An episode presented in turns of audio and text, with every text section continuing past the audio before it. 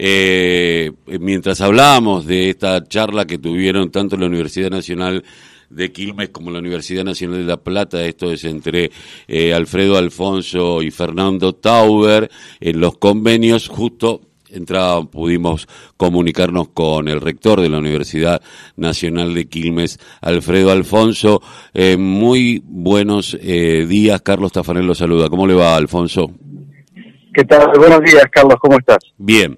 Eh, Alfredo, bueno, una muy buena noticia. Sobre todo, yo decía que si algo porque vi que uno de los temas fue el tema virtual de la, de, la educación a distancia, pero también eh, yo planteaba que, eh, aún no siendo de las más jóvenes, pero es joven, la Universidad de Quilmes eh, apuntó a, desde siempre esta política de educación a distancia y también eh, en el tema que tiene que ver con lo científico tecnológico y muchas veces vinculado a la alimentación. De estas cosas se hablaron, ¿no? Sí, exactamente, fuimos avanzando en distintos temas y estas cosas son las que tenemos pleno acuerdo, es decir, la, necesidad de pensar una universidad futura que tenga características bimodal, multimodal, y en este sentido, como bien decías, la Universidad de Quilmes, si bien tiene solo 32 años, ya hace 23 que trabaja con este, modalidad virtual intensamente. Y por otro lado, sí, nos interesa pensar, nosotros tenemos un criterio que es que compartimos con el presidente de la Universidad de La Plata, que es la pertinencia, es decir, el conocimiento aplicado al territorio, el conocimiento que contribuya a la sociedad que nos rodea, digamos, cada universidad tiene un contexto social.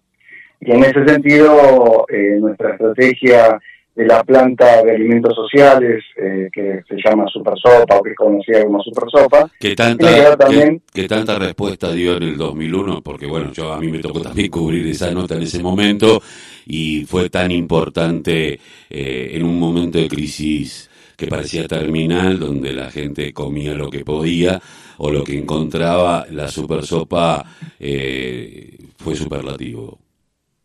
Muchas gracias. Sí, realmente este, y como esto es cíclico en Argentina, cada tanto se necesita, siempre está activa la Super Sopa. Ahora tenemos una nueva caldera excelente con, con aporte de, la provincia y realmente tenemos muchas posibilidades de desarrollo de alimentos sociales, como también lo tiene esta gestión de la Universidad de La Plata, que desarrolla, en ese caso ellos trabajan con alimentos deshidratados, nosotros con alimentos que, que hay que agregarle agua este, digamos, son, son porciones concentradas a las que hay que agregarle agua para que los comedores, sobre todo los comedores de los barrios populares, puedan darle de comer a los chicos.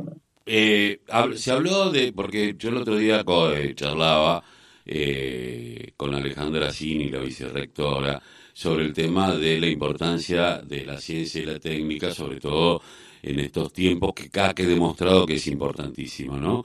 Eh, aportar ahí. Y Quilmes ha tenido, eh, sin lugar a dudas, un lugar preponderante en Latinoamérica, cuando fue una de las pocas universidades en Latinoamérica que empezó a hablar de biotecnología y todo lo que tenía que ver con el tema de alimentación y ponerlo en función social. Ahora, esto va a haber en algún momento eh, un trabajo con los sectores populares en donde se puedan hacer, eh, qué sé yo, extensión universitaria sobre estos temas?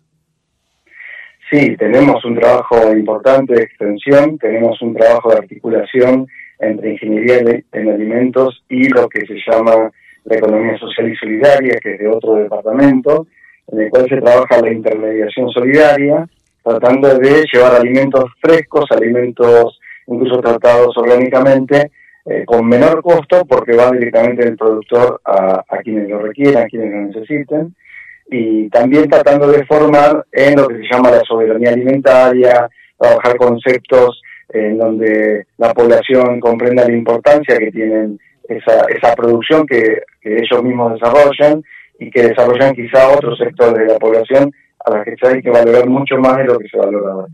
Eh, Alfonso, eh, para bajarlo un poquito más a tierra, eh, de qué, eh, explíquenos, explícanos un poquito más qué es qué, cómo es el convenio con, la, Universidad de La Plata. Bueno, a ver, no tenemos un convenio firmado, lo que tenemos son acuerdos, acuerdos para trabajar en distintos temas, que por supuesto una vez que avancemos en eso vamos a firmar convenios. Eh, es una universidad con la que hemos trabajado siempre, pero ahora, digamos, lo que hacemos es este, reforzar ese vínculo. Tenemos una relación desde hace muchos años, muchos años con el presidente de la universidad, entonces a partir de la mirada de él y la mirada que tenemos nosotros, nos interesa ver en qué temas podemos articular y trabajar juntos. Eh, esto significa, bueno, tiene enorme potencialidad y enormes posibilidades, entendiendo que cada universidad tiene una presencia importante en cada una de sus regiones, ¿no? Entonces, qué sé yo, vos decías, modalidad virtual es un tema, vinculado al tema de capacitación, el tema educativo, el tema de la formación en extensión para informática, el tema de eh, trabajo colaborativo en la agencia de noticias científicas que tenemos nosotros y que la Universidad eh, de La Plata también tiene. Entonces, trabajar ofreciendo que haya más información y más comunicación que las distintas regiones conozcan de lo que producen las otras universidades. Eh, digamos, distintas iniciativas que también, por supuesto, esto que mencionábamos de alimentos, cuestiones vinculadas a biotecnología, la posibilidad de que nosotros desarrollemos también, como lo tiene la Universidad de La Plata, vacunas, pero eso son todos eh, cosas que se conversaron y en la medida que vayan avanzando se pueden concretar en convenios, hay que ver las posibilidades, hay que ver quiénes pueden llevarlos a cabo, eh, pero digamos, es un muy buen pie, puntapié inicial, ¿no es cierto? Alfonso, ¿cómo va a ser el tema de la presencialidad en la Universidad de Quilmes?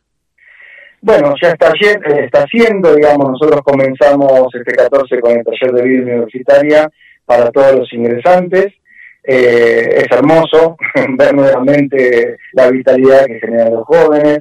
Es una presencialidad cuidada, ¿no? Le llamamos así, con uso permanente de barbijos, con la distancia máxima posible, con las puertas y ventanas abiertas, eh, y tratar de, bueno, cuidarnos entre todas y todos, que es lo más importante, eh, tratar de mantener el índice altísimo de vacunación.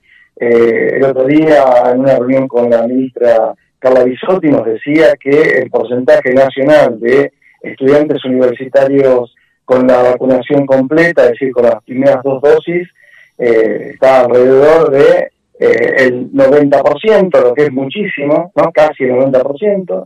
eso nos da muchísima tranquilidad también, nos da mucha confianza. Eh, por supuesto, en los trabajadores docentes y del personal administrativo de servicios, los docentes, también es notable el índice, este, y eso es fundamental para asegurar también el cuidado. Eh, por el otro lado, ¿cómo está el tema de eh, la financiación a las universidades?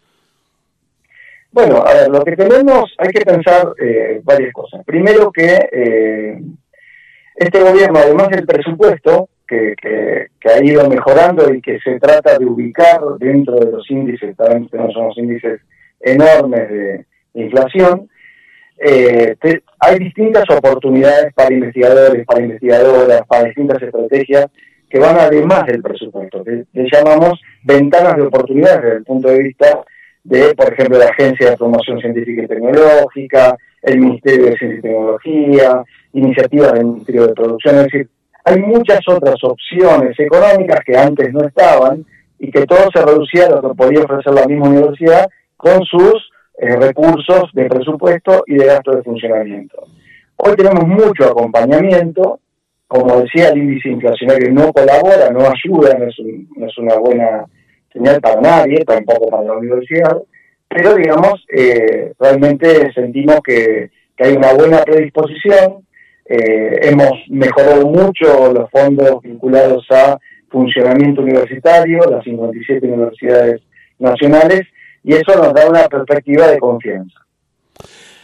Alfonso, le agradezco mucho haber pasado por la voz y el grito que le cae el silencio aquí en la radio de la Unión Nacional de Clubes de Barrio. Te agradezco muchísimo a vos, Carlos, y cuando quieras podemos seguir conversando. Muchísimas gracias.